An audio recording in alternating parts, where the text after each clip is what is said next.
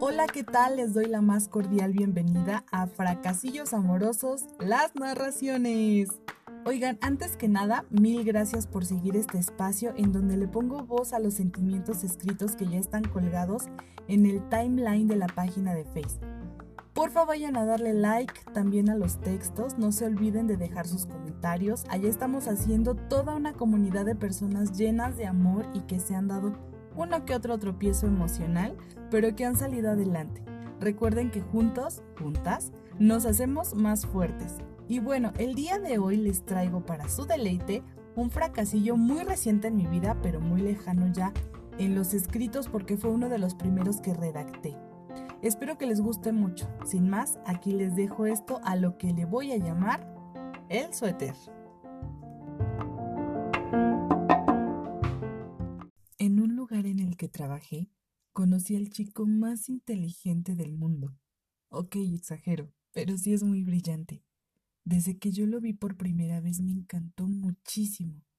Comenzamos a tener charlas casuales y yo moría cada vez que venía a platicar conmigo de alguna cosa pero se me da disimular bastante bien. Un día me arreglé para el trabajo un poquito más de lo normal, y cuando llegué estaba él con su expresión de encantado.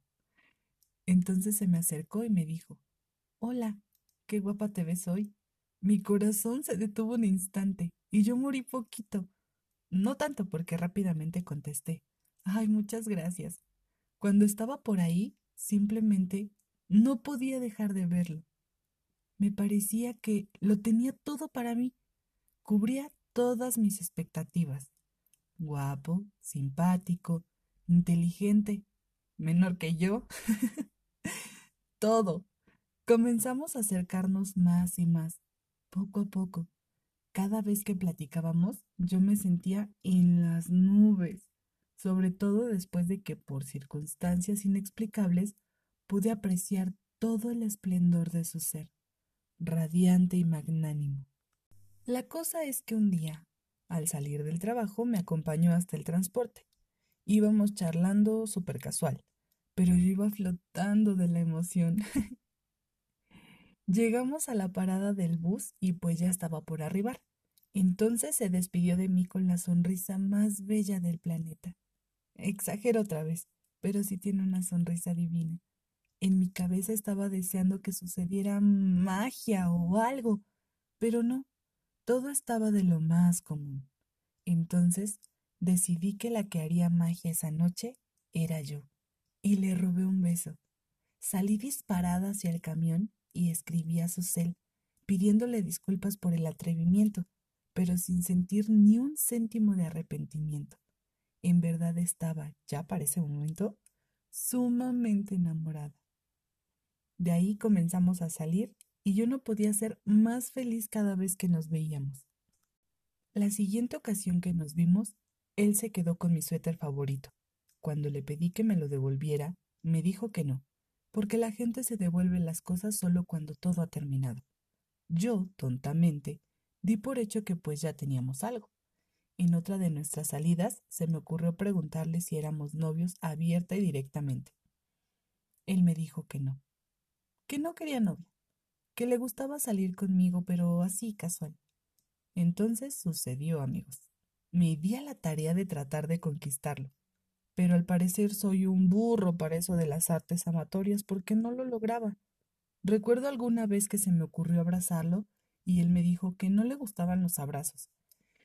Pero pronto descubrí con amargura que no era que no le gustaran los abrazos, en realidad no le gustaban mis abrazos porque al poco tiempo se hizo novio de una niña bonita y cuando lo supe, decidí pedirle de regreso mi suéter.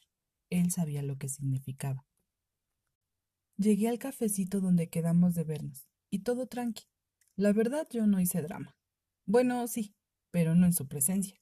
Un día me puse a llorar desesperadamente mientras escuchaba todo mi playlist de Chabela Vargas, dedicándole cada una de las canciones. Es curioso que quedaran tan exactas con la situación, pero luego pensé que Chabela le canta a todos los corazones rotos. Hablamos con toda tranquilidad.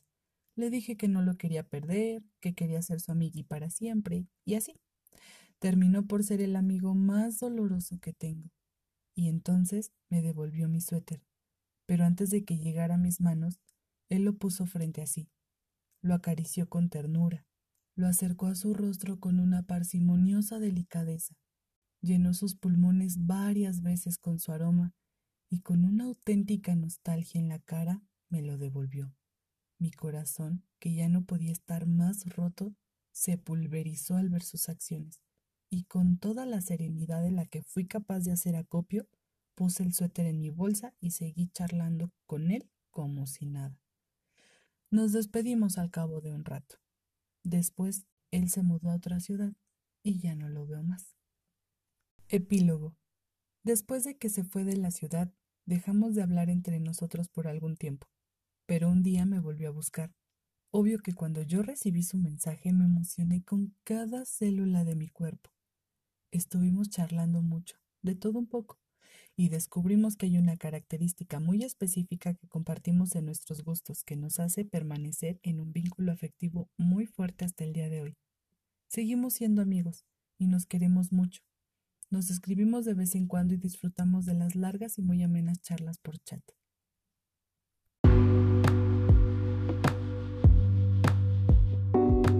Cuéntame, ¿tú también tienes un amigo o una amiga dolorosos? Porque sé de algunas personas que prefieren perder la amistad antes de vivir eternamente con el dolor de no pasar al siguiente nivel. En fin, bien dicen que en la guerra y en el amor todo se vale. Muchísimas gracias por escucharme. Tenemos oficialmente una cita para el siguiente fracasillo amoroso. Hasta la próxima. Un beso. Chao.